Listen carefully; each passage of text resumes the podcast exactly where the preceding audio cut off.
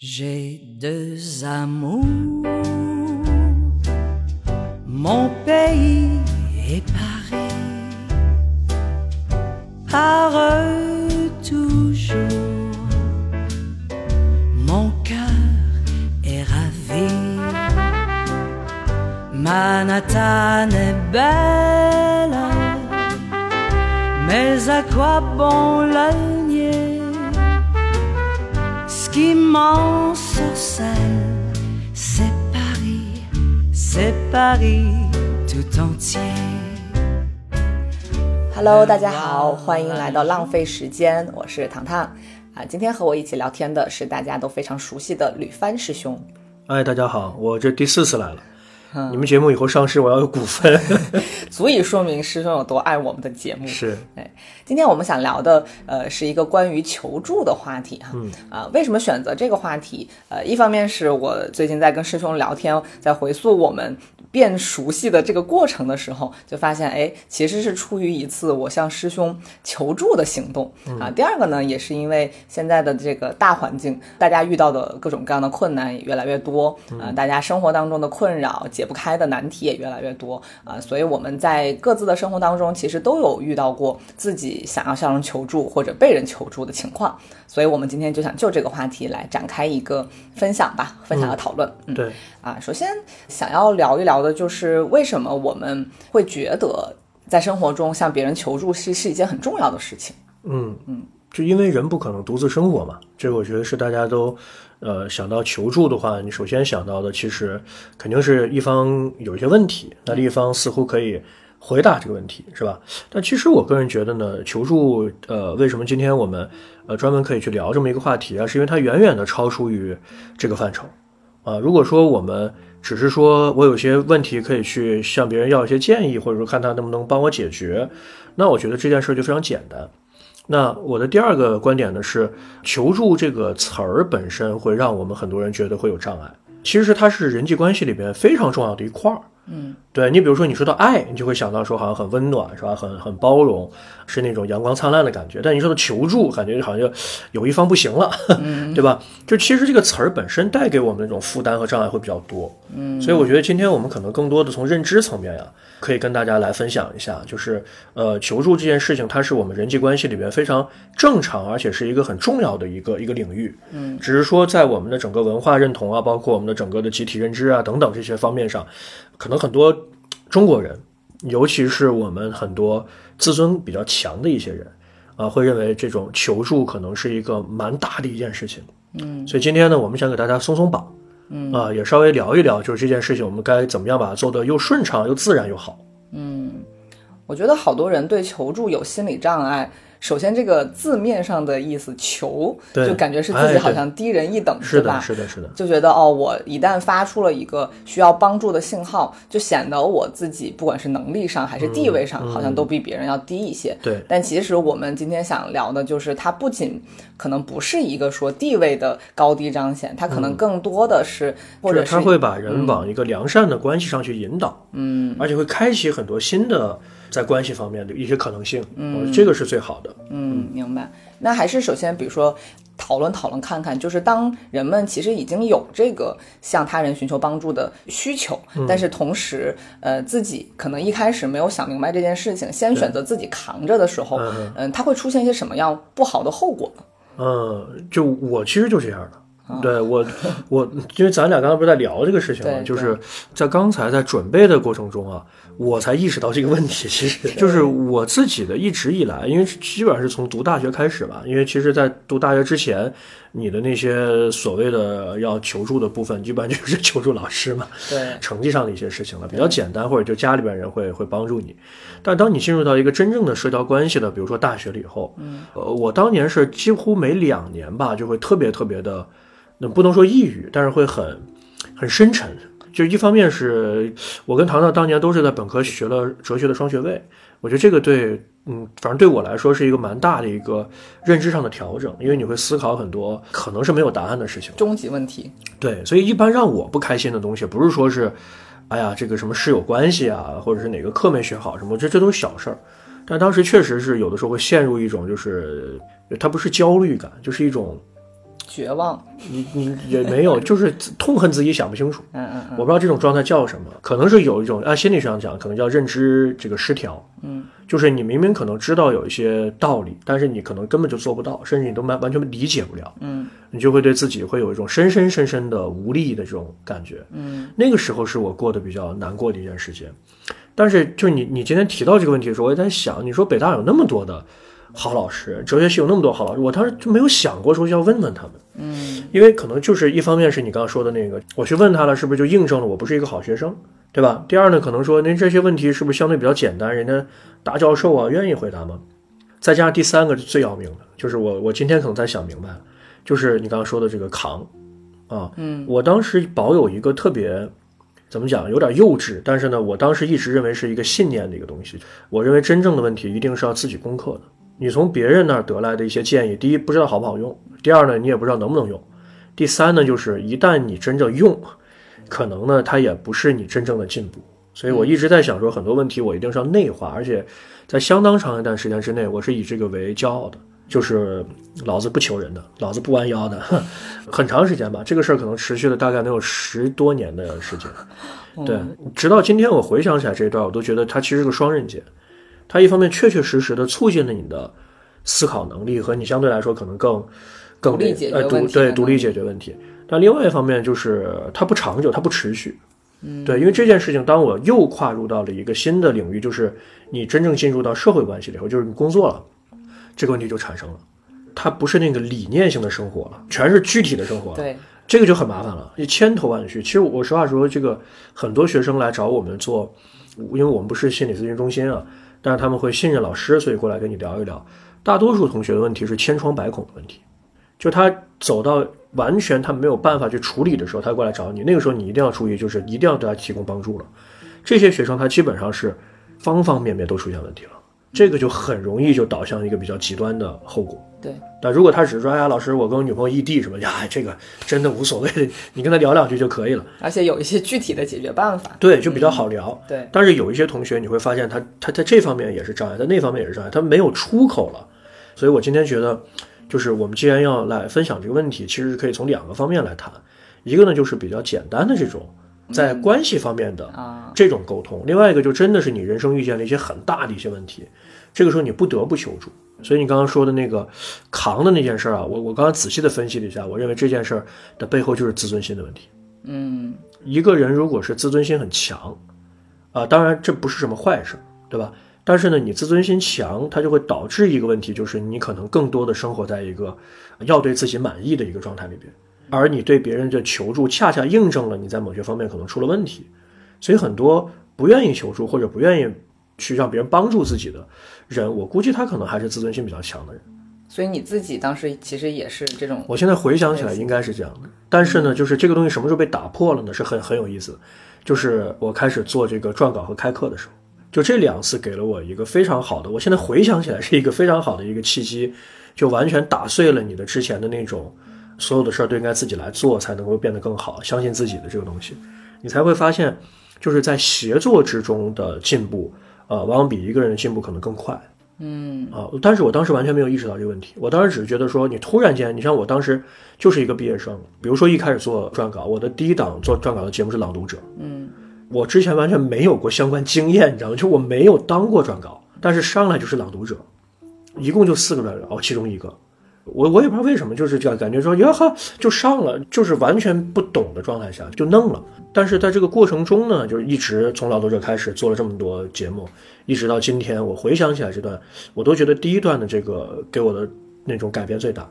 你突然意识到你加入了一个非常优秀，每个人都很优秀的一个团队里边。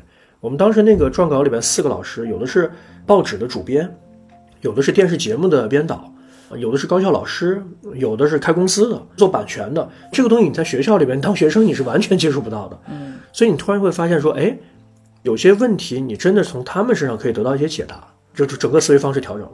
我之前思维方式每两年遇见一个坎儿，每两年遇见一个比较重要的一个一个问题，然后你试图去解决它。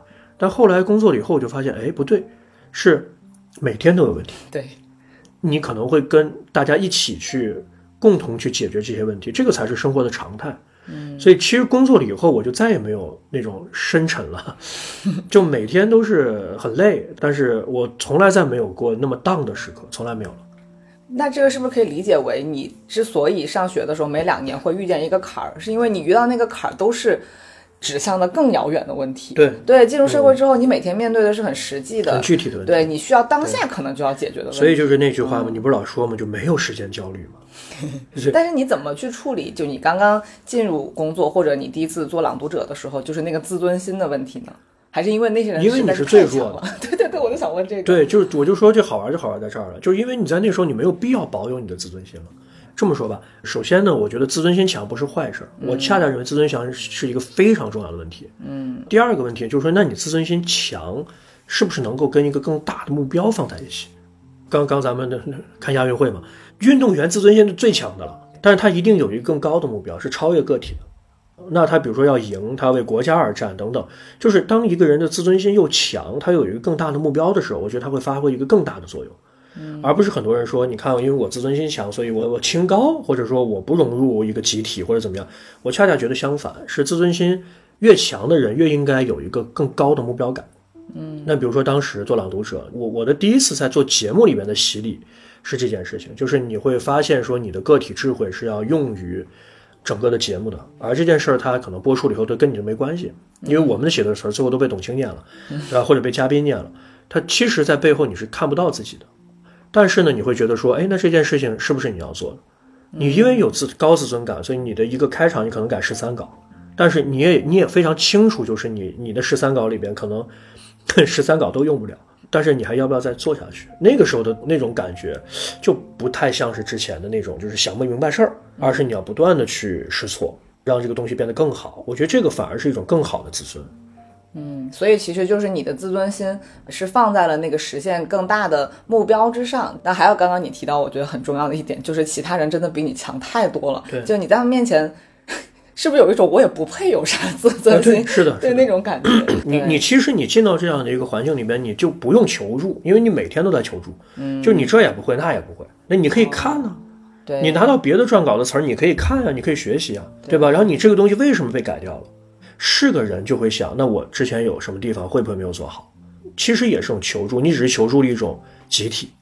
其实你你也是在跟别人讲，说我为什么没有把这件事做得像你那么好。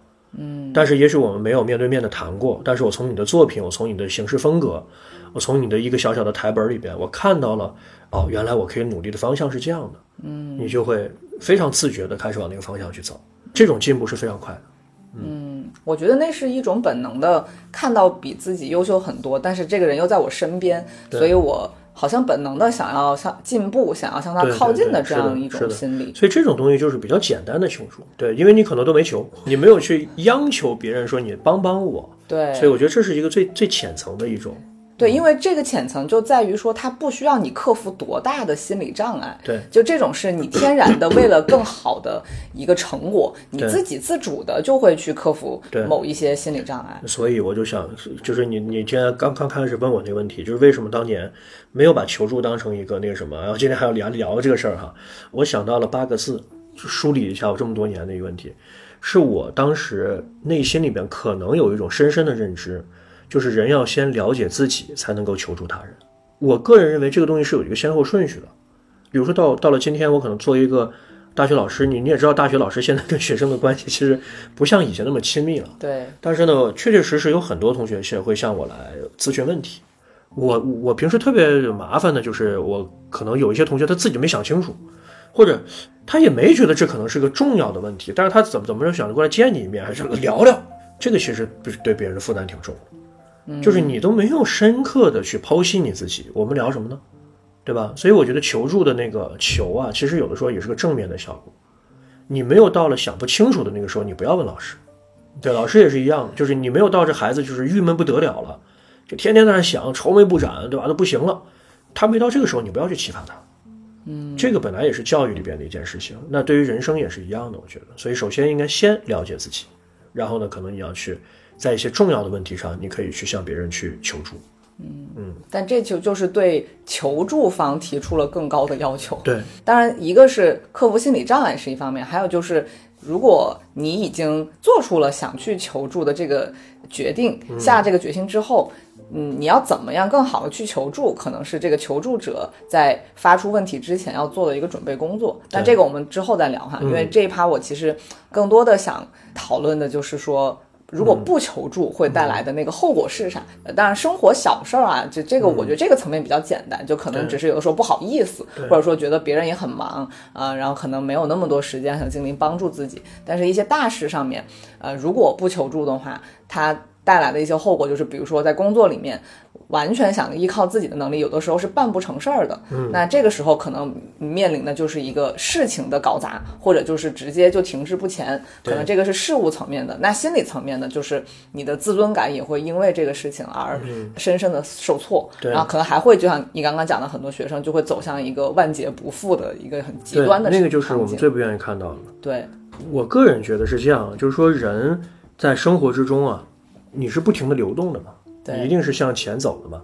那在这个过程之中，就是我们一定会会卡住它，这个是必然的，这个是百分之百会出现的。嗯，那什么东西会被卡住呢？我觉得三个层面了。第一个是我们的身体会被卡住，然后第二个是严重一点，是你的思想会被卡住，这是我当年的那个每两年会难受一次。啊，更可怕的是是第三个，就是你可能你的你的期望会被卡住，你对人生的目标会被卡住。嗯，就你可能突然间有一刻你会发现说，好像我是不是应该放弃这件事情，或者说我该怎么办？它可能就更严重一些。嗯，我觉得求助其实是让我们彼此之间更深的连接的一种很正常的一种途径。嗯它就像我们平时聊天儿啊一样，但只是说我们聊的内容不同。所以我觉得特别可惜的是什么？我们很多同学，我们老师在私下都会评价，就是他为什么不说呢？他为什么不不告诉别人呢？就这个其实是一个特别让我们觉得很难过的一件事情。所以我们有一个做学工那个老师，他就一直在提倡一种观点，叫求助是是一种能力。嗯，你不会这个的话，其实你相当于是一种能力缺失。对，但是我们很多人会认为说，哎呦，这件事儿是不是等我到了出问题的时候我再去想？其实我觉得并不是的。嗯，对我给大家举两个例子啊，就是求助这个事儿为什么重要？咱们讲心理学的问题。第一个，比如说我们人的大脑啊有一个机制，就是我们会专门有一个地方就是认脸，这个是只有人才会有的。它会专门有一个地方，就是专门去识别所有人的脸的。嗯嗯我们人是生活在一个真实的关系之中的，它是一个关系之网，所以求助这个事儿呢，它其实我们从娘胎里边就带来了。你生出来的那一刻，你就已经开始在向这个自然界在求助了，否则你根本活不了，你就不用谈后面的发展了，你连生存都没有。所以人其实是一个本能的需要求助的一个物种，我是这么理解的啊。嗯，我没有看到这个这个学界的一些去对这个讨论，但是我觉得人的本质其实它是一种，它必须需要别人帮助的动物，嗯，否则它就不可能成活活，对对吧？你看那小马、小鹿什么的，生下来几几分钟就跑了，对对吧？你人，我的天，嗯，到大学生的时候，你还觉得这孩子是个还是个小婴儿呢？那它跟认脸的关系是啥呢？就是我们其实是生活在一个很真实的关系里边，你真的是要去融入到一个关系里边。可是很多不想去求助的这些人啊，他其实是把自己抛离到了一个关系之外。嗯呃，不要觉得说，哎，我求助只是一个面子的问题。可能很多人他其实是，我也怕麻烦别人，嗯啊，我也怕别人拒绝我，我也怕我求助了以后可能会引发一些别人对我不好的印象等等。其实这些都是真正真实的人际关系，但是我们大多数人他会排斥这些东西。比如说什么呢？很多人说，哎，我求助我就求助跟我特别不熟的人，陌生人，这样的话我的负担少一点。对对所以呢，会有很多专业的咨询机构，你包括心理医生啊什么的，他其实他更不认识你。其实我的观点恰恰相反，我认为就跟我刚才那个经历一样，我认为求助是日常的，不是说是哎咱约个时间下周四我要去求助你了，是吧？也不要这样子，就是日常中其实很多问题就被就被消解了，就是内化掉了。那这个是我认为比较好的一种求助的方式，因为你是求助是人际关系的一种正常的模式。明白。对，那跟刚刚 我主要还在想那个认脸的那个机制，就你的意思就是说，因为人具备这种识别面部区别的这样一个本能，所以其实你能记在脑子里的脸和你生活中的跟你有关系的人，其实对对你来说都是重要的。都是重要的。哦是的，是的，是的。对我解决不了这个嗯认脸的坎儿，我过不去，我就会一直想这个点。对，就是这个意思。好那我 OK 嗯了。好，那就是说，不要把求助当做是一个特别正式或者特别需要去约定的事情，而是它是正常社交的一部分。啊。哎，我认为是这样的。嗯，然后第二个点呢，我还想跟大家分享一个案例啊，这个是心理学一个案例。当时有一个心理学家让他的学生出去调研有多少人会在地铁上让座，但是出现另外一个事儿好玩了，就是他派出这些学生啊到地铁上去，会跟别人讲说你能不能把座让给我？就学生要出去干这个事儿嘛，对吧？他本来是为了研究对方的，对，结果突然间回来以后，所有的几乎所有的同学都在讲说，老师我能不能不干这个了？就是好难受啊，说我就想死去啊，嗯，就觉得我很难开口跟别人讲，就是让你把你好好好在那儿坐着，我找到一个人说你把座位让给我，嗯，他负担特别大，对，他想好多问题，说我我凭什么人家要让给我？这个调研结果是很好的，百分之六十五的人选择了让座，但是几乎所有的让别人让座的人都感受到了很强的负担。然后对方就把这个报告就是带给了老师，老师觉得说这这不是为什么胡扯呢吗？他说那我自己去试。就这个心理学大咖也自己去地铁上说，然后他也觉得说我只想死去，就压力好大好大，让别人对让仅仅仅是让个座这么简单。对，所以其实这是我觉得我们可以往后讨论的问题，就是求助他其实有的时候蛮难开口的，蛮难的一件事儿，但他又是人生中很重要的一个问题。嗯，对，所以很多时候就是大家会觉得，哎呦这个事儿怎么看待它，有点复杂。嗯但是从你刚刚这个例子，我觉得有一个非常值得展开聊的点，就是他只要开了口，其实很大可能性是会被帮到的。对，就是他后来讲的那个实验的结果，就是说，呃，人们愿意帮助你的那个意愿，比我们认为人们会帮助我的意愿高两倍。对，我也看过类似的研究，意思就是其实 一个人要拒绝别人的这个心理成本也是很也是很高的。，所以这就好玩了。对对，就是其实目的是比较容易达成的，但是咱俩都好大的心理负担。对，就差那一句说出来的话和那个请求。是的，是的，是的，所以要对接上就好。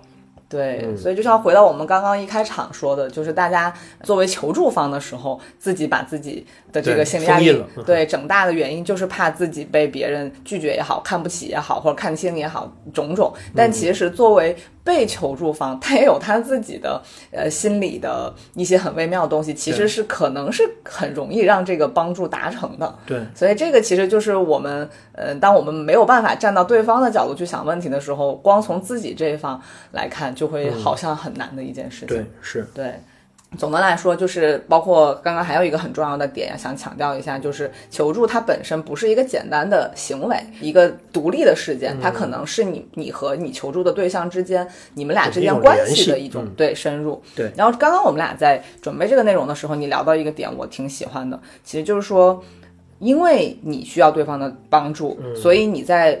向他叙述你的问题的时候，你其实就是在自我敞开的过程。对那这个敞开的过程，有可能是在这次求助之前，你们俩之间没有达成的。一般都没有。对，一般都没有，也就是总需要一个契机，因为在真实生活当中，呃，如果不是遇到这种事儿，你跟朋友也很难进入到这种彼此敞开的环对节，对是，所以这个也是增进你们俩之间的亲密度，或者是一些互相深刻的了解的一个很好的机会。对。啊，但是呢，也正是因为它是一个敞开的、很珍贵的机会，才会又让有一些朋友的心里面负担很重，对。就觉得说我敞开之后，我的脆弱、我的敏感，然后你之前没有见过我的那一面，说不定暴露之后。我我在你心里就不是原来的我了，所以这就讨论到下一个问题，就是说你应该向什么样的人求助？对对，不是所有的人都可以去，或者说他不是一个很好的一个求助对象。你知道很多人的求助弄完了以后，就你自己更更难受了。啊，是的，是的，对，或者比如说他就是我听完了，我也更难受了，也 也解决不了你的问题无。效求助，对，就俩人都更不开心了，也也有这样的，或者比如说最后就变成了一个某种情绪的宣泄，对呃，那个就只是一个倾听了，那个就不能叫不能叫求助这个事情。那求助你还是需要在对方身上得到一些建议的嘛，对或者或者是你通过这次，呃，你刚刚说敞开是吧？你能够有更更多的一些可能性，是吧？你比如咱俩其实就这样。对，是对吧？人和人之间就是这样，就互相，他们怎怎么讲叫良好的关系啊？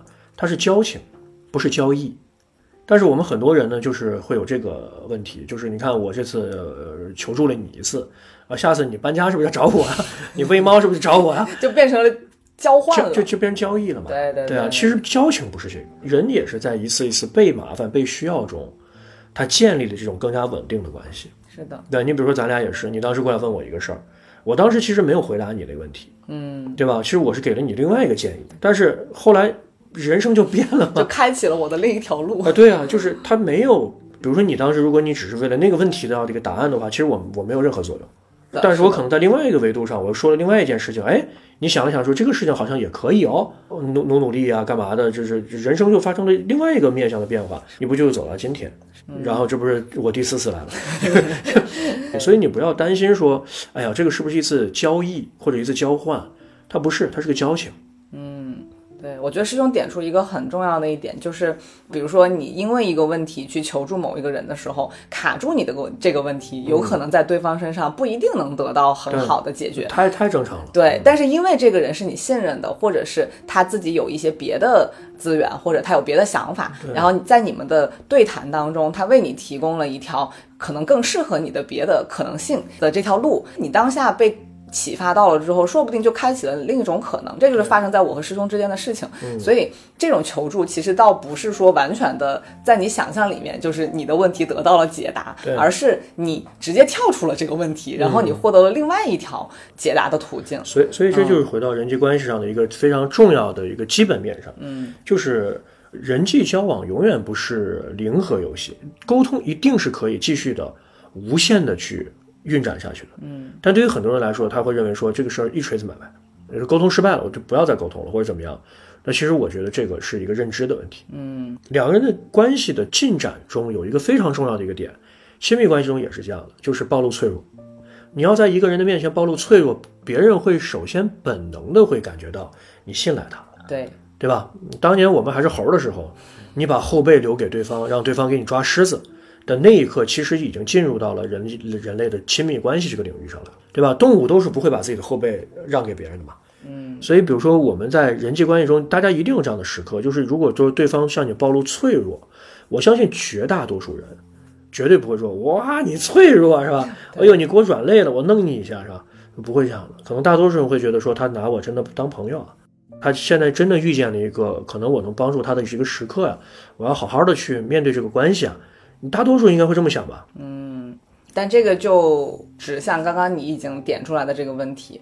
我觉得很多人是吧？对你，你刚刚虽然用的是大多数人，但是对于普通人来说，可能不是这个情况。就他觉得自己值得交付信任的人，可能也就那么几个。那是啊，对。但是就是你在选择你求助的对象的时候，可能如果大家有这种比较亲密的朋友，那天然的可能这些朋友之所以能成为你的朋友，那肯定就是有一有有一定的门槛的。你说有些人没朋友，也不是。比如说什么样的问题，你求助什么样的朋友 啊？或者是除了这个。日常生活方向的，或者是心理层面，那还有一些工作向的，或者人生更大的目标向的，那这样的问题，我们在选择自己的求助对象的时候，你觉得一般会有什么样的考虑呢？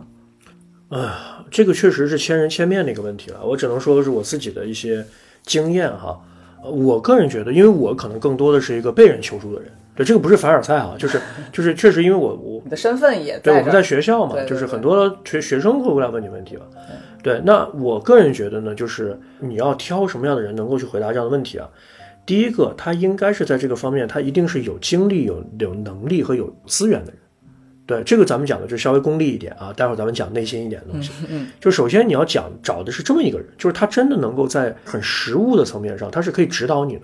你不能找一个就是他比你还想不清楚，那你找他干嘛呢？对对，俩人抱头痛哭哈，呃，最后喝场酒也挺好，也挺好。但是他不是求助的一种，也不解决问题。对，那如果你是为了问题而不是一种情绪的宣泄和情感的共鸣的话，咱们把这两事儿分清楚啊。如果你是想解决问题，你就应该去找一个就是能力更强的人。那么第二个层面呢，就是我个人的一种感觉，就是你要找一个能够在这方面跟你共情的人。说的更简单一点，呃，他跟你应该在某种层面层面上是一种人。嗯，就是你这个东西物以类聚，人以群分，你闻都能闻出来。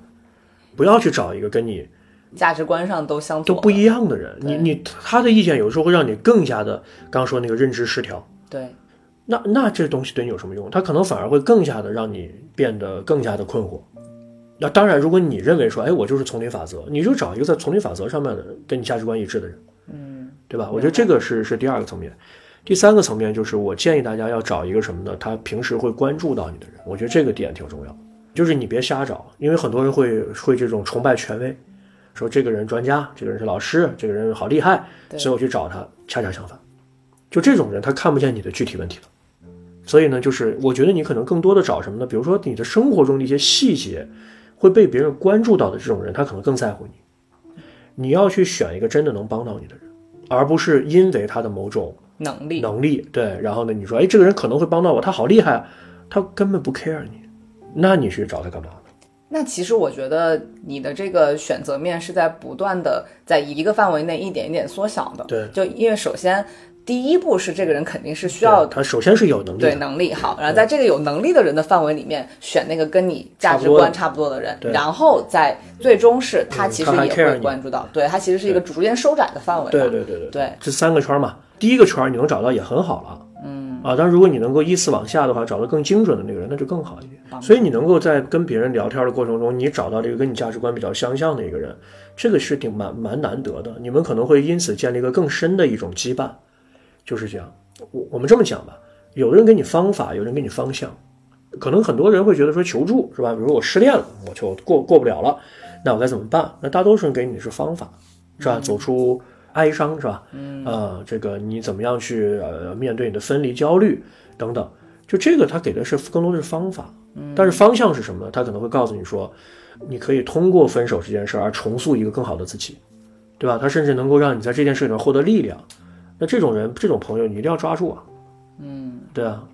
那你之前，呃，聊到说你在北大开课的时候，有给你提供过帮助的两位老师，你能稍微分享一下他们当时分别都跟你说了？呃，就首先是你的问题是啥，然后他们都给了你什么样的帮助？这个一讲就比较长啊，我我尽量简简短一点好了。就是我当时开课的时候，因为我最早开课是一个公选课，就是学校都可以任选的。那北大呢，当时有一个规定，就是他选课人数少于五个人就不开了。那我第一次开课呢，就是也没什么名气了，然后也我开那个课也是一个相对比较专业性强一点的一个课程，又是个公选课，所以呢就就选了五个同学。我记得咱俩之前聊过这个事儿，嗯，对，所以我整个那个学期就惴惴不安嘛，就是不知道那万一哪个同学退课了，这课就黄了，对，所以就特别难受。但即便在这种情况下呢，就是还是有同学在课上会特别的生气，然后他会质疑你的价值观。这个课我当时是跟信息科学学院的一个老师合开的，他是一个科学家，他典型的理理科生，非常好，学术方面做非常好，国际著名大专家。那有些同学就直接在课上质疑你的价值观，因为我的课里边是相对的是有比较强的这个价值观引导的这个这个事情的。那有同学就就直接会问说：“你教这些东西误人子弟啊，是吧？你让人什么真诚啊，是吧？真诚有屁用啊，对吧？我我我我毕业之后我真诚，别人都在那溜须拍马，说你对我负责任吗？”人家高升了，人家都都在那虚伪啊！人家在在北京买房了，呃，我在这天天真诚，最后连个厕所都买不起。说你这老师能负责任吗？会有同学会问这样的问题。我实话实说，我我没有觉得他错了，但是我觉得就是这种价值观，他肯定跟我的不一样嘛。那我就很难受。我说这玩意儿怎么怎么弄呢？这个你在那一刻你会觉得你面对的不是一个个体，你面对是一种时代的潮流。因为因为说这个话的时候，这已经是七八年前的事情了。啊，现在就更是这样了，就是当时会有一个同学提出这样的问题，然后底下当然有别的同学是是不认的，然后他们也会之间辩论啊什么的。但是从一个老师的角度来讲，我觉得学生能够提出来这样的问题，我们就要去分析和解决它了。但是实话实说，我当时作为一个年轻老师，完全没有这个能力。第一次遇见，就是尤其北大课程，你知道吗？就这帮孩子太能说了，你突然间那一刻，你觉得好无助啊！就你不知道你这个课开的有什么意义呢？咱们往后退一万步来讲，就是我你都这样了，我还教你干嘛？当时会有一点这样心灰意冷的感觉，所以当时呢，我是，哎，就是有一个打算，就是这个学期讲完了以后，我就我就不开了，因为我去干别的事儿去了。我平时有很多别的事情要做。那我当时首先就去问了跟我合开课这个老师了，然后他就是个非常理科生的思维，他就想说，那你就调整课件啊，对，你就跟他现场干啊，你骂他呀，是吧？给他零分是吧？就是。就是他提出很多这样的，其实也缓解了我蛮多的焦虑的。然后他也会讲说，哎，你看看哪些书啊，里边怎么讲怎么讲。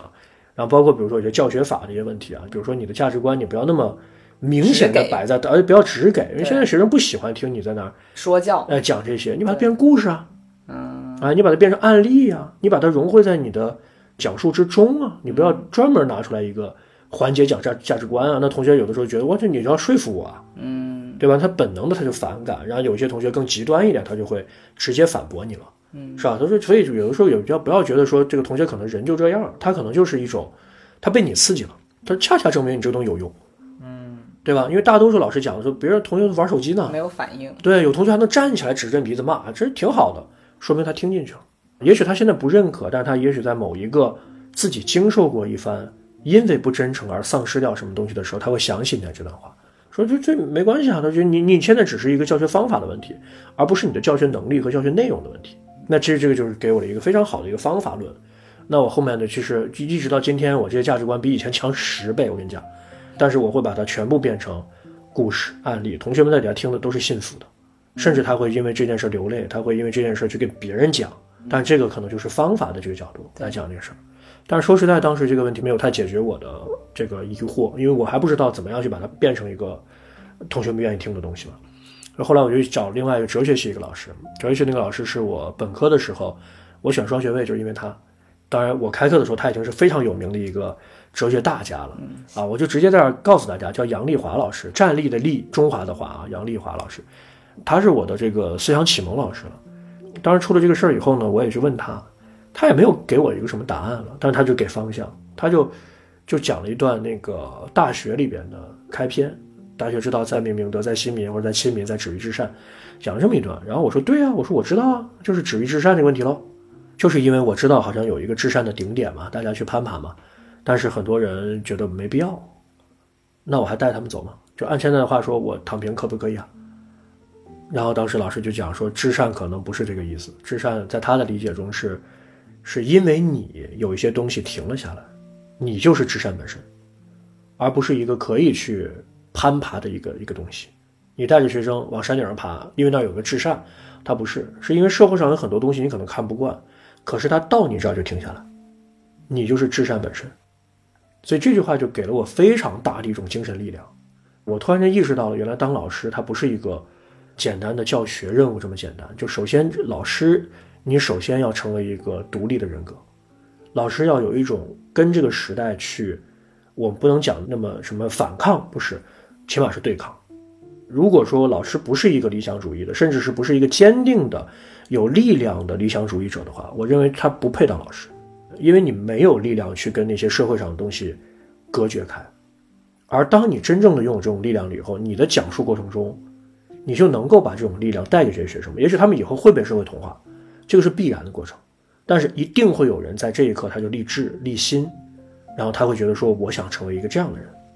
我觉得这个才是教育里边更更本质的问题，而不是有一个孩子站起来在在说我的课讲的不好。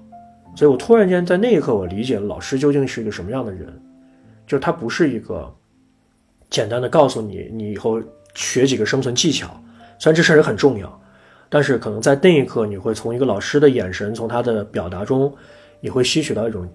力量，这个力量让你去跟这个世界去做某种对抗，而这个对抗是你内心真正想成为的一种人，所以那一刻对我来说是一个非常醍醐灌顶的时刻。对，而这这件事我也会经常在我的课堂上也会跟大家在讲，那也是我的两个求助的时刻。但是这两件事真的对我当时影响非常大。我就回去以后，第一，我把我的课件重新全部改了，年都没过就全部全全部重写了一遍。第二呢，就是我知道了我这个课程的价值观的更高层次的东西是什么，不是一个简单的说让你成为一个温暖、友善、真诚的人那么简单，而是你应该有某种精神的力量，甚至是信念感来做这件事情。那现在讲了七八年，就是效果就非常好。当然，这只是还是在一个过程之中吧。嗯，那当时你在面临这么大的困难，你会想到？找这两位老师求助，是这两位老师分别在他们之前跟你的交往里面，让你感觉到了哪一些我已经信任的点？比如你可以，比如说举一两个让你印象特别深刻的他们的表现，或者呃，在他们之前跟你的交往当中，那太多，对你有触动的太多了，那太多了。这个事儿，我觉得咱们别把它分成一点一点一、一点一点二，然后你按照这个东西去去去画勾去，不是，你应该就能够判断有哪些人是可以帮助你的。对啊，如果说这个事儿也变成一个提纲，是吧？你必须完完成这五点，你才能知道对方是，这是这个可能也不对。嗯，我是觉得可能大多数人能够判断出来，这些人他是真的为你好的。那我可以说说我对你就为什么我当时遇到我比较重大的人生选择的问题的时候，我来求助于你。对，这个也挺奇怪的。没有，当然一方面是因为你像你刚刚说的，你是首先是具备了某些资源，因为当时我来找你的目的是你认识一些我也想认识的人。对啊，这个是首先，但是这个只是门槛嘛。那还有就是在我们之前上学的交往过程当中，确实我每一次跟你的对谈，我都能感觉到你是在认真听我说话，并且你给我的反馈。肯定不是敷衍的那种啊，表面上打哈哈就过去了。就你能看到我在某一些时刻的情绪、情感，或者是我的某些本能的表现，就是你会记得住。然后呢，你会通过一些别的时刻的对话，然后反馈给我说，哦，原来你那个时候是观察到了我的这些情绪的，这是比较真诚的这种呃沟通和对话。我觉得这个也是在细水长流的交往当中，你一定能感知到的。对，啊，因为一个人能够把某一些人划到自己能信任的范围里面，一定也是建立在一次又一次的这种互动之上的。对对对，所以我刚刚为啥问你这两个老师给过你哪些触动的点？当然，他不是那种单个的一两个例子哈，肯定是你上他们的课的时候，或者你下来跟他们交谈的时候，你也有像我对你的那种感知的那个时刻。嗯，我觉得你刚刚说这个蛮有意思的啊。其实我们可能更多地讨论到求助这个问题，我们首先想的是。你好像是一个需要求助的人，嗯，但其实我今天特别想聊的这个话题啊，我还有另外一个角度，就是其实我们应该成为一个能够让别人向你求助的人。这个问题我觉得好像大家讨论比较少。对我们一般都觉得说自己是一个有问题的人。我的原则是我们可以变得比你想象的更强大。嗯，其实我觉得如果说人人都有一个这种的感觉，就是我可以去帮助别人，对吧？我可以去面对别人的求助，去某种程度上来讲，我觉得这个可能是更高的一种追求。对，我觉得这个可能才是一个真正好的社会的样子啊，而不是人人都在在想说，我问谁啊？嗯，对吧？那我觉得这个可能还是一个比较有问题的状态。所以，究竟什么样的人能够成为一个帮助别人的人吧？那前两天我看到那个李善友啊，他讲了一段话，我念给大家听一下，我干嘛搜出来啊？我觉得他这段话讲的挺好。他说什么呢？他说：“我眼中的自己不是我自己，你眼中的我也不是我自己，我眼中的你才是我自己。”我再念一遍啊，比较难懂哈这句话。我眼中的自己不是我自己，你眼中的我也不是我自己，我眼中的你才是我自己，还是比较好懂的。我理解的就是，我通过和你的互动，在你的身上，才能证明我是一个什么样的人。对，其实我觉得这就是人际关系一个很深的一个一个层面了。我我很少听到有人会讨论这个问题，因为我们一直把人际关系理解为一个是彼此变成我们的过程。嗯，你能想到这件事儿已经很了不起了，你知道？就是啊，人际关系是吧？就把我变成我们，这就是一个大多数人都会讲的问题。但是他这个洞察是一个非常好的一件事，就是我能够看到一个什么样的人，其实它反映的是一个我的真实的存在。对你你看到的一切东西，其实都是你的投射。对，那如果说我们放在这么一个呃求助和被求助的这么一个关系来讲的话，我还是站在那个给予帮助的这么一个角度来讲的话，我其实觉得就是大家可以对自己有一个更高的要求，或者说更高的一种修为。比如说你看到一个来向你求助的人，你不要高高在上，你也没有什么好教他的。说实在的，大家都差不多，只是说他的问题恐怕对于你来说你经历过，可能我们要把这么一次谈话也好或者干嘛的，第一当做一个加深关系的一种方法，这这刚才讲过了。嗯，第二就是，其实我认为这是对你自己的一次修炼，因为你能够通过一个向你求助的人，你能够看到他身上的有限，而你又能够给他给予一个他的可能，等等啊，不同的方法，其实你是在完成你自己。比如说我们当老师，为什么很多人他他离不开教师这个岗位？其实好多人是因为这种价值感而存在的。如果你说他真的是为了培养出几个什么科学家、院士什么的，那很多老师早就功成名就了，或者他的目标就是这些学生毕业率特别好，这不是真正老师该干的事情。我觉得很多老师就是在这种，就是你看孩子们他们要学，你在教，他不是为了去教你，而是他在教你的过程中，他完善了自己，他通过你看到了自己。如果大家刚刚没有把这个关系理得特别清楚的话，可能会有一种错觉，就是我们还没有把我向人求助聊清楚，可能就变成了我作为帮助者去帮助别人。但总的来说，如果我们作为求助者的话，因为刚刚师兄说到的这种心理，就是我是从。别人的身上看到我自己，那我们在发出求助信号的时候，其实对对方的那个预期就不用给自己那么大的心理压力，就是其实对方在。帮助我们的时候，他也哎对对通过帮助我们完成了他自己，所以这种求助的方式其实是一个互惠互利或者双赢的过程。是的。当然前提是在于说，呃，就像刚刚我们聊到，什么样的人是你可以去寻求帮助的，就是这个人值得你向他寻求帮助，那这种双赢才会达成。嗯。那这种求助的方式，最终是会导向一个双方其实都有滋养的结果。是的。对，所以就是在求助中，我再说最后一个原则，我个人认为啊，这个没有什么学历性啊，就是平等。嗯如果你发现你在求助对方的时候，对方是种高高在上、居高临下的，甚至是同情你、悲悯你的态度的话，呃，恐怕你没有找到一个最好的对象。我我们都有过这样的经历，就是对方在帮助你的时候，他好愿意帮助你，对，他跟你是平等的人格，他没有说是哦，你来向我求助了，所以就怎么我更了不起吗？如果是这样的一个方式，我认为就不是一个好的一个求助对象。嗯，对我曾经有一个不太好的被求助经验哈，也是导致我后来不愿意再帮助他的原因。嗯就是我曾经有一个朋友，他确实大大小小的生活问题都会来，看上去就是寻求我的帮助或者征求我的意见。然后我其实当下我是觉得，哎，我可以用我的经验来给你提供一些建议。但我就发现每一次当我说出我的建议的时候，他其实都会用他已经想好的那个解决办法来反驳我。他就觉得说，哎，我觉得你这样不对，好像你的这个建议有某些欠缺，那我给你指出来你的欠缺是哪些。到最后我就发现他的求助不是一个真正的求助，他只是为了印印证，自己正确，对，印证自己正确。他只是找了一个表达的对象，但他可能并不是那种，就是他人生中真的遇见了一些完全让他觉得很痛苦、没有出口的东西。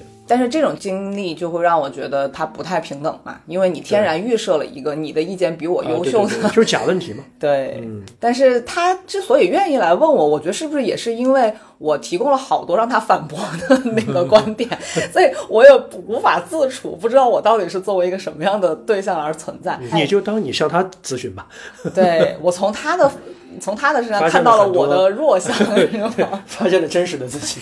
对，那反正所以就是求助的场景有各种各样的哈，不是每一次都会如我们所愿。嗯、呃，哪怕是这个朋友，他其实真的也还是算我非常好的一个朋友，但他依然会给我造成这样的心理困扰。那他他自洽了也可以了，嗯，是是吧？你也帮到他了，其实。是的，是的，嗯，所以就是在选择自己求助对象的时候。毕竟我们也到了这个年龄，还是有一些自己的基础判断嘛。对对对但总的来说，嗯，刚刚我们经验的分享，可能也能，呃，让大家在自己的生活里面想到几个自己能够去跟他进行探讨或者去求助的对象。对，是，所以我最后还想跟大家分享几个，你刚刚不是讲什么样的人值得去去求求助嘛，助是吧对？我写了几个啊，刚刚你跟你说要聊这个话题，我还很认真的准备了一下，我简单谢谢啊 我简单写了几个笔记啊，我不知道能不能够做一个方法论跟大家来聊一下。第一个呢，就是你去，咱们先说求助对方啊，就当你去求助对方的时候，这个提问或者这个命题，它一定是合情合理的。对，像你刚刚说的那个，就是很说它不合情不合理，那你你不要问这样的问题，对吧？你其实它是一个真的问题。第二个呢，就是我给大家几个小的一个建议啊，呃，第一个呢就是面对面比较好。嗯，哎，因为现在很多人习惯微信啊问一下，或者发个邮件就算很正式了。但其实很多时候我们是要去面对面的去讨论求助的问题，因为它相对来说更多的，它还不是个简单的聊天儿。包括就比如说我我我去见一个权威的人，人家有时间吗或者怎么的？你有的时候你你如果真的是发微信的话，他真的没时间。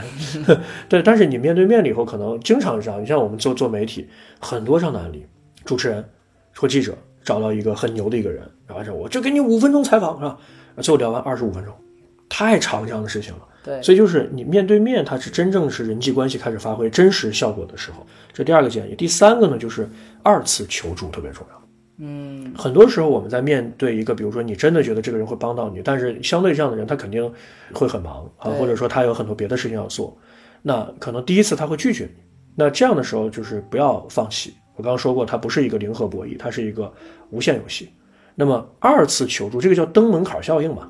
那心理学上讲，就你第一次，比如说提出了一个比较难的一个事儿，很多人第二次相对简单，他就答应你了。嗯，你像我，我经常就就被这么搞，你知道吧？就 就上来就跟你说一个，哎呀，什么，比如说约稿，很多人就这样，就是哎呀，你那个什么，能不能写写一篇两千字的？我后后天就要，我肯定说不能啊。那一千字的，半个月以后，你一般你就会就相对容易答应一点嘛。其实都是讲一样的问题，所以就是你不要因为第一次被拒绝了你就怎么样，其实反而给你留了一个第二次的一个求助的开口。嗯，可以去讨论的空间。对，嗯。然后呢，第四个建议呢，第三个吧，不是合情合理是第一个吧？啊啊啊啊啊然后面对面第二个嘛，二次求助第三个嘛。然后我这拿着提纲呢，然后第四个呢，就是我们应该在你的生活中培养，就是你原谅我用“培养”这个词儿有点主客体之间的，但其实是这样的，就是你要培养一个在你的关系中能够以后帮到你的那个人。嗯你要有意识的去发现什么样的人，其实他像我们刚才讲的几个原则，是吧？他平时他可能是 care 你的，他平时可能是一个掌握能力和资源的人，是吧？他可能是一个愿意去帮助你的人。我觉得你生活中你要稍微留点心眼儿去，去思考一下，你别最后等到你你那个什么举目无亲啊，根本就没有人能帮得到你。那你平时你确实你人际关系也也维护的不像样子，对，对吧？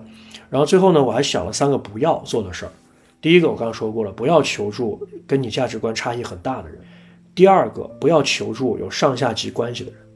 你比如说，你不要去求助你的领导，为啥呢？因为这种人他一般他根本看不见你的具体需求，他你可能觉得我领导好厉害的呀，他一定能够指导我吧？很难，因为他不在你那个维度上思考问题。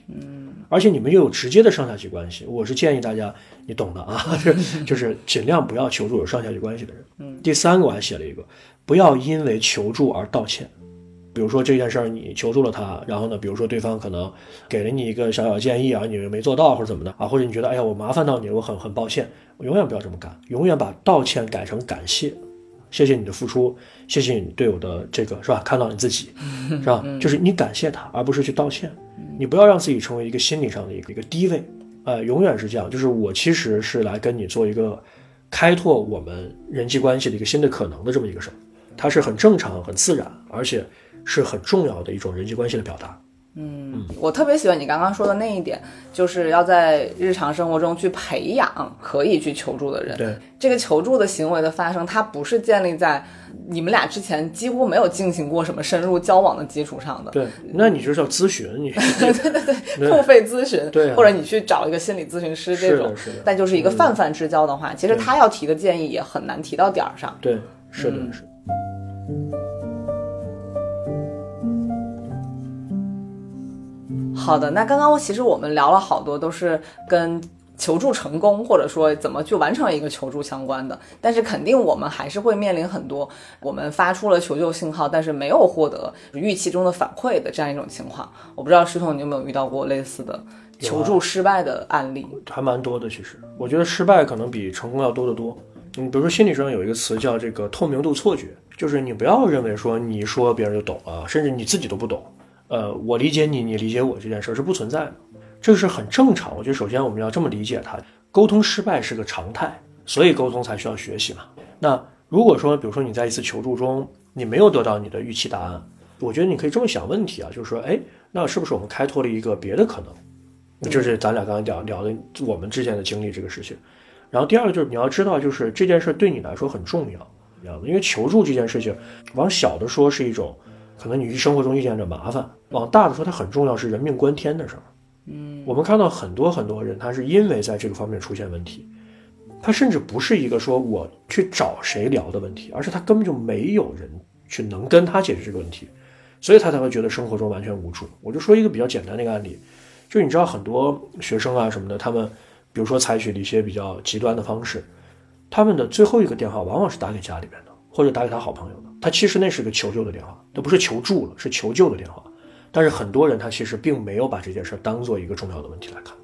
对，所以我刚为什么说你一定要培养一种求救的能力，尤其是能够接住你的这种求救的这种人，就是因为有有的时候你人生中你不知道你会不会遇见这样的事情的。那很多人因为这一次失败，他可能他就想不开了，就是你看世界上没有任何一个人关心我，然后方方面面有很多问题，他不知道该如何去答这张人生的答卷了，那他就选择就是那我不答了。那这个我认为是非常非常可惜的一件事情。所以如果说你当你失败了以后，你永远记住，就是我们沟通是无限可以继续下去的。此时此刻的那个让你觉得特别难受的那些东西啊，有的时候是是真实的，有的时候是你的一种想象。你知道人他是有一种逃避心理的，就这个事儿千万不要成为习惯。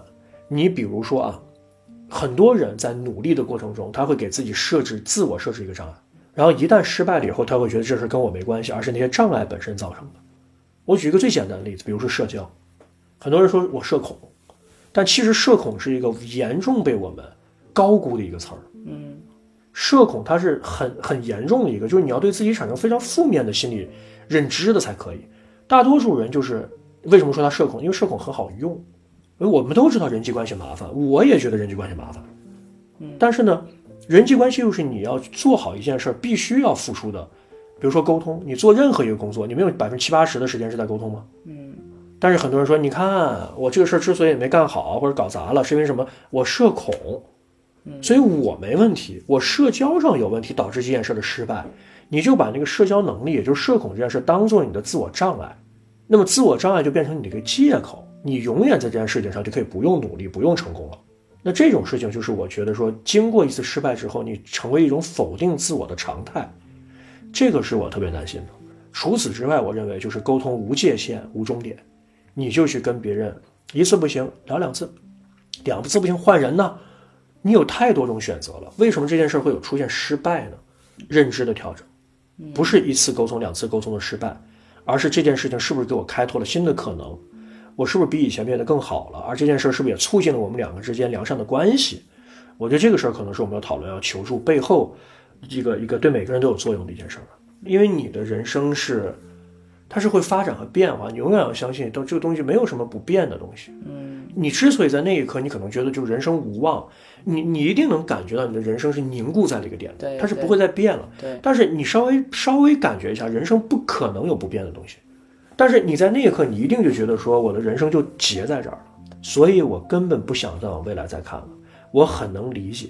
但是就是说，我们对于大多数人来说，是不是你能够具备一种，把人生起码看作一个流动的状态吧？我不能那么高高在上的想，你要坚强哈，你要怎么样？不是这样的，就有的时候就是过不去了。我也特别能理解这事儿，但是就是我能不能再给自己和他人，或者再给未来和世界一个机会，我再往前看一看，也许它变得更差了，但更差之后，你会不会有一天你又突破了那个更差？你回过头来就说一句，就是原来这就是人生。我一直。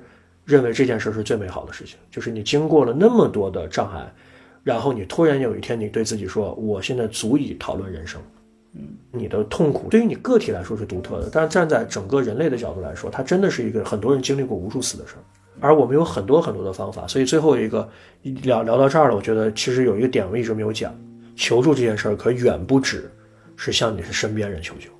我们有那么多好的书籍，我们有那么多人类闪光的思想，我们有那么多。希望通过留下来点文字去影响更多人的这样的东西，比如说今天的播客，它也是某种程度上是一种在远方的帮助啊。那你确实有时候你可能就碰见一个不负责任的父母，或者说特别冷漠的朋友，但是并不代表说没这个世界上没有人关心你，起码你应该是最关心你的那个那个人吧。对，所以你们有注意到就是。就国外有一种书很流行，在二三十年前，现在中国这个也这波都快流行完了，叫自助书。中国的自助书变成鸡汤了，就让你努力啊，让你说等待啊，你说灵魂有香气啊，就这些东西，我认为是有问题的。但是呢，当年从西方引进过来的东西是很有用的，就是自助书，因为人你必须有自救的能力，你再去考虑能不能够在别人的帮助下锦上添花。你看价价值观又来了，没有，其实我相信大家。在我你刚刚提出这一点之前，从看书也好，听播客也好，其实现在已经有很多人，我觉得用这种方式求助，远远比向身边人求助的频率要高多了。是，因为身边评论里经常有。对，而且我也经常收到问题。对，所以我作为。被别人求助的一方，一方面我很希望自己能提供帮助，但同时我的人生阅历也很有限嘛，然后我自己还在不断的在丰富、在成长呢。是，你就只能说大家作为，比如说遇到相同问题可以进行一个探讨，或者我用我们目前的一些已经有的经验，看看能不能填补一些你经验上的空白，可能能做到的也就是这样。但其实从我个人来说，我还是比较。建议或者希望大家是在自己的生活里面有真实的可以求助的对象。不管是书籍还是播客，它都是陌生人嘛。对。而且它实际能作用到你生活里面来，能够让你从人际交往当中获得滋养的那一部分作用是比较弱的。对。啊，但是我也很开心的，就是比如有播客这个东西，我自己其实也通过播客受到了很多的滋养，是。就是因为它是讲述性的，它是有温度，是真诚的，嗯。所以它可能你在我的嗯身边朋友有可能某些地方没办没办法给我的这个层面，可以弥补给我一些我可能更需要的东西。对，嗯，相互温暖吧。这个时代就是这样了。刚才我们没有讨讨论到一个点，就是现在整整个这种就大环境，你开开篇就提了一下，但是其实我们没有深挖这个点。但是我想最后我还是回到这个问题上来，就是有的时候其实不是我们个体的选择，或者我们的懦弱，或者我们的困惑，对，有的时候是更大的问题造成的。比如说，我前两天看到一句话，我觉得挺好，他说这个优绩主义啊，或者叫绩优主义啊，就是绩效，我，什么时候都要靠绩效。他说他的一个典型表现是什么呢？我觉得这句话讲挺好，让成功者傲慢，让失败者自责。嗯，就是我们的社会有的时候现在进入到这样一个循环里边了，就是很多人赢了觉得自己就全是实力，没有运气，然后失败的人就我就去都是我自己的问题，不是这样的，很多时候就是小概率事件，但是他成就了你。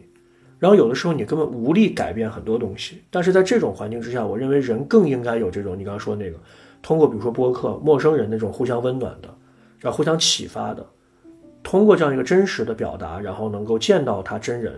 因为说实在的，如果不是通过播客这个形式的话，咱俩不会有这样这样的一个，对话，就今天还算蛮严肃的一次一次聊天，对，对吧？那他我们的关系也就更深了一层。那他有这样的媒介，有这样的介质，你你要利用起来。然后你要知道，说远方的人他其虽然不知道你是谁，但是在人的个体的层面上，我们是可以相互温暖、相互抱团的，而不要觉得说我是一个被时代抛弃的抛弃的，或者说 我是一个失败者，我要自责。我失败者才应该，我我个人认为啊，你失败者才可以去谈人生。嗯，你你才应该更多的去体验这个社会，而不要就是只是觉得说我好像，啊、一事无成，我在这方面不好，所以我要去求助于别人。你一定能找到别人也会来求助你的地方。我觉得最后一定是这么一件事儿，你永远可以在帮助别人的同时，去寻求别人的帮助，这才是一个好的社会，而不是一个冷冰冰的、自大的人极其自大、自卑的人极其自卑的社会。嗯对，尤其是在现在这样一个大的时代下面，需要求助这件事情真的会变成一个常态，对而且就是求助别人和帮助别人也会变成一个常态。对而且其实你要说谁有绝对适用的正确的方法，那那也不太存在。对，对大家都是在这种讨论当中，可能共同去获得一个对双方都有好处的结果。当然，这个结果不一定就真的能解决你这个问题，但是它能帮你打开一点思路，或者帮你的心理上解决一些负担。但是它的这个呃一来一回的这个过程，也许才是最重要的一件事情。对对，就是永远不要看低自己吧。我觉得你要一定要相信，这个世世界上一定有人是关注着你的。嗯好，那今天就先这样吧。嗯，谢谢大家的。好，我还会再来的啊。欢迎欢迎。好的，好，拜拜拜拜。拜拜。